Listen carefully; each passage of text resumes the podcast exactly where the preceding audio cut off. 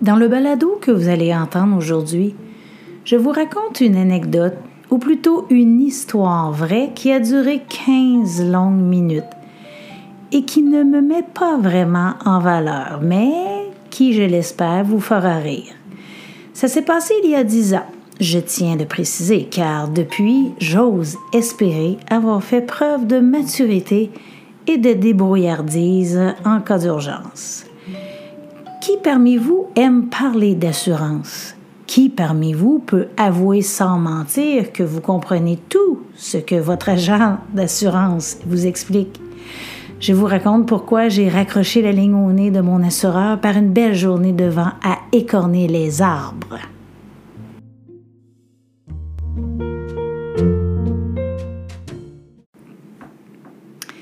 Par une belle journée de congé, j'avais entrepris de magasiner mon assurance maison.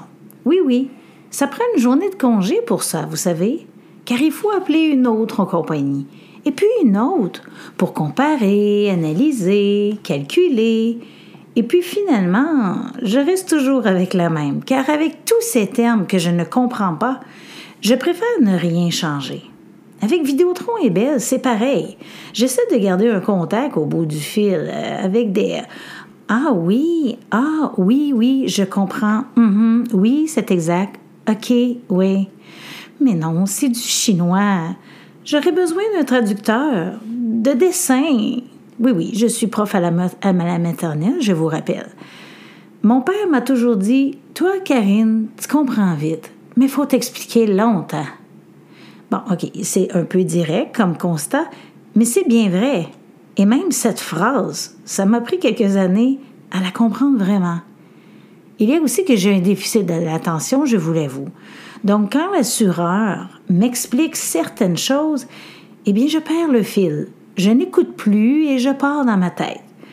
J'en suis à me demander, oh, quelles études a-t-il fait pour savoir tout cela? Est-ce un DEC en assurance? Un DEP? Avec qui est-il assuré, lui?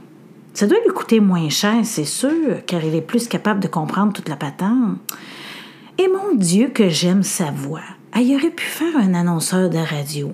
Peut-être serait-ce plus divertissant que vendre des, des assurances? Oui. Bon, alors, vous comprenez euh, la remise à neuf pour représenter euh, si vous modifiez votre police d'assurance, madame. Euh, oui, exactement. Et non, je suis perdue, bien évidemment. En personne, c'est plus difficile à cacher, car si on connaît bien la fille que je suis, le personnage, ça paraît dans mes yeux, je vous le dis. En tout cas, moi, je peux déceler dans les yeux de ma propre mère, car je suis sa copie. Oh oui. Lorsque mon chum lui explique, par exemple, quelque chose euh, en lien avec la technologie, il lui arrive euh, parfois de perdre le fil. C'est comprenable, je suis comme elle. Alors, dans ce temps-là, j'ai dit à mon chum Non, non, non, non, non, arrête mon amour, on reprendra plus tard. Le disque dur est plein, je le vois dans ses yeux.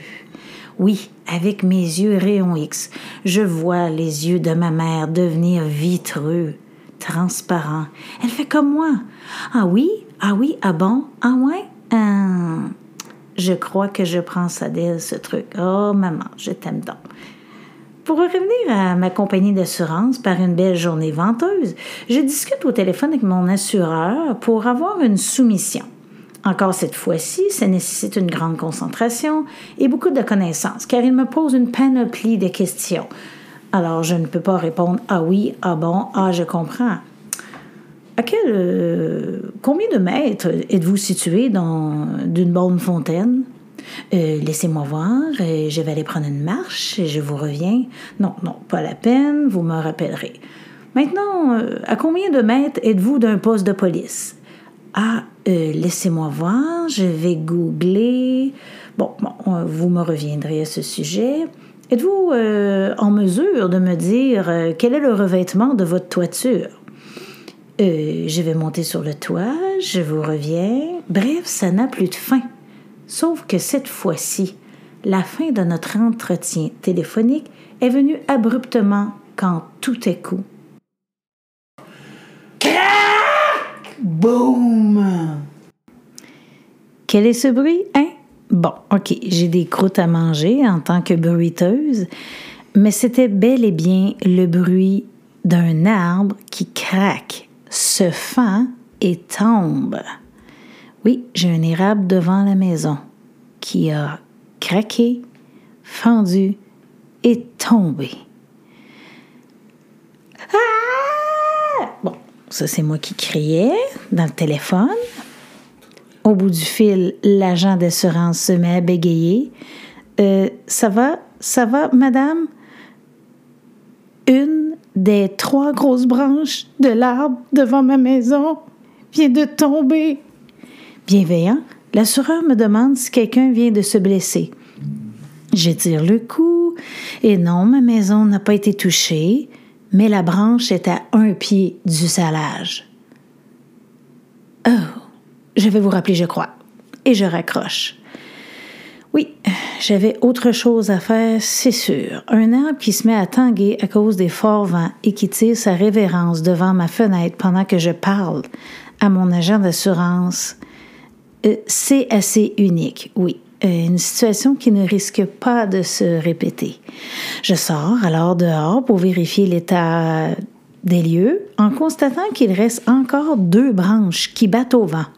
Je jette un coup d'œil dans l'entrée asphaltée où sont stationnés ma minivan et ma tante roulotte, qui ne sont pas encore finis de payer ni une ni l'autre.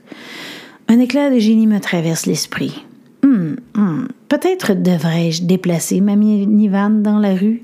Non, s'il fallait que le reste de l'arme me tombe dessus, je ne serais peut-être plus apte à travailler pour finir de payer ce petit pétrolier. Hum. hum tergiversant, sur les pour et sur les contre de mon action héroïque, la deuxième branche de l'arbre soudain m'envoie une réponse. Crac! Boum! L'autre branche s'effondre, mais c'est un petit boom, et, suivi d'un cri hmm, en glissant le long de la toile qui tient le cou. Ma tante roulotte a été touché par la dite branche. Ah, cri de désespoir nommant tous les objets qui figurent dans une église catholique. Je pense à ma dette, je pense à mon assureur, je pense à la dernière branche qui reste ou qui ne restera pas. Je ne pense plus comme une poule pas de tête. Je me dirige en criant à côté de la branche qui a décidé de s'accouder sur ma tente roulotte, en fait ma dette roulante, ne sachant que faire, car elle est trop grosse. Je ne peux y toucher. Et mon garçon Philippe, bouche bée, dans la vitrine, me regarde. Il regarde sa maman hystérique, pestiférée, gesticulée comme une démone, devant cette branche maudite qui rebondit sur la toile. boing, boing. Mais est-ce que quelqu'un d'autre m'a vu? Quelqu'un qui pourrait m'aider, mais qui se tord de rire dans son salon en se demandant comment vais-je faire pour me sortir de cette affaire? Hmm. Je retrouve un semblant de génie en moi et je décide alors de me déplacer un peu plus loin, car je crains que la troisième et dernière branche veuille peut-être m'achever pour que je la boucle. Mais que faire pour l'enlever? Ce n'est pas avec mon rouleau à part ou mon balai que je peux l'atteindre. Qu'est-ce que j'ai de plus long ici, là? Ai-je le temps pour aller chercher une échelle dans la cour arrière, ranger au plafond du cabanon, un bras, mon gros bac roulant de récupération? Je vais faire quoi pour monter sur le bac? OK, bon, mes idées se troublent, ils vendent si fort et ça presse. Bon, il faut faire vite, car la tente roulotte risque de s'affaisser avec le poids que cause cette branche. Et puis les plats, les pattes plieront et mon asphalte fendira. Bon, OK, j'ai pas un gars des vues qui me souffle à l'oreille une idée géniale. Vous savez, j'écris et je sautille comme une folle. Vous voyez la scène? Bon, vous avez peut-être une solution en date d'aujourd'hui, mais euh, cette journée-là, je n'en avais pas. C'est beau, c'est vraiment beau de me voir. Pense vite, ma grande. OK, si quelqu'un un jour euh, est dans le trouble, hein, pensez à quelqu'un d'autre que moi. Vous voyez comment je gère en situation d'urgence? Et vous savez quelle a été ma meilleure idée à ce moment-là? je décide de courir à l'intérieur, dans la maison, pour chercher mes clés et mon garçon, afin d'aller chercher mon brave mari qui travaille à l'école. Oui, je vais contourner largement l'arbre, je vais me rendre jusqu'à la vanne. Ah oui, mais non, non, je m'arrête. Ça prendra un temps fou. Je recommence soudain à tourner en rond en criant. Et il vente, il vente sans bon sens. Et je crois qu'à ce moment-là, mon cerveau est parti au vent. Et ça, c'est des bruits de criquets. Hum. L'idée de me recroqueviller en boule dans un placard me passe par l'esprit. Oui, oui, oui, mais je me ressaisis. Non, non, non, non. Ce n'est pas une branche qui viendra à bout de moi. Oh non. Et je dois être forte devant mon fils qui me regarde encore sans dire un mot. Mais jusqu'ici, ce qu'il a vu, ça ne doit pas l'impressionner.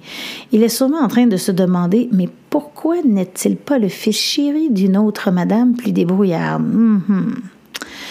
Alors, euh, ma deuxième meilleure idée, la voici. Je décide d'aller chez le voisin afin qu'il m'aide. Je traverse en courant la rue pour aller cogner à sa porte.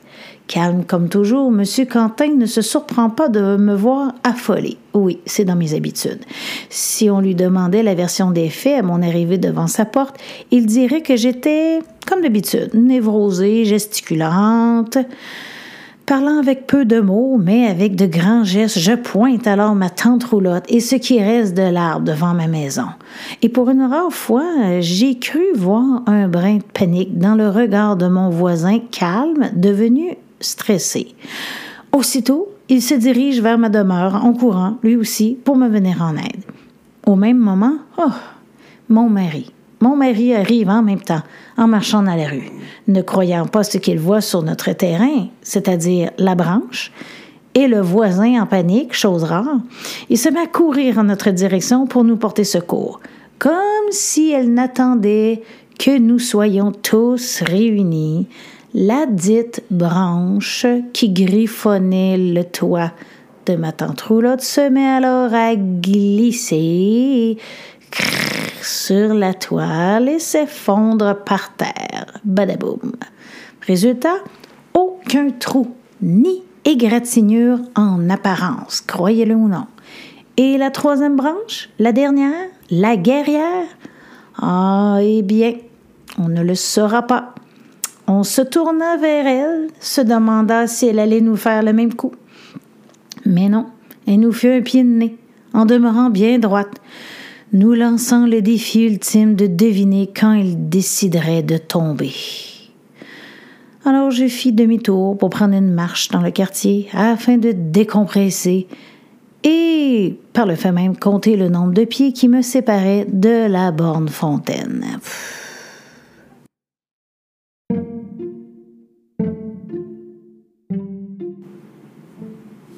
C'est ce qui met fin à ce balado très venteux.